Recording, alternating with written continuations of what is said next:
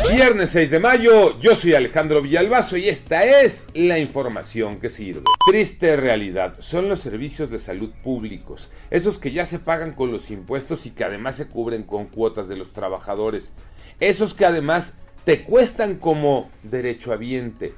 Mónica Barrera. Para agilizar análisis de laboratorio, derechohabientes del IMSS y del ISTE acuden a servicios privados y pagan de 500 a 2 mil pesos en química sanguínea, placas, densitometría ósea, perfil tiroideo y diversos estudios que en la seguridad social pueden tardar hasta dos meses y los gastos de bolsillo representan entre el 5 y 15% del ingreso familiar. Una historia de mucha suerte, Iñaki Manero. Muchas gracias Alex y a esto se le llama tener mucha suerte afortunadamente en Zapopan, en Jalisco. Una pareja había sido secuestrada por Guillermo y Hugo Alejandro. Estos delincuentes los habían privado de la libertad y los llevaban en el coche, los tenían amenazados.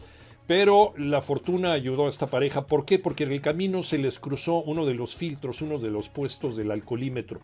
Y Guillermo dio positivo a la prueba de alcoholemia. Este fue el momento que aprovechó la pareja para pedir ayuda y los policías lograron la captura de este par de ratas.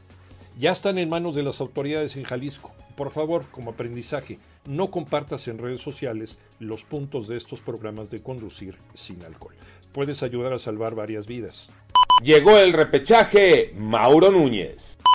Cuatro partidos para definir a los últimos clasificados a los cuartos de final de la Liga MX. Cruz Azul o Necaxa este sábado en la cancha de la Seca y en el BBVA Monterrey o San Luis. El domingo, Puebla contra Mazatlán y el más atractivo Chivas ante los Pumas. Partidos únicos y en caso de empate, la tanda de penales. Ya esperan Pachuca, Tigres, Atlas y el América.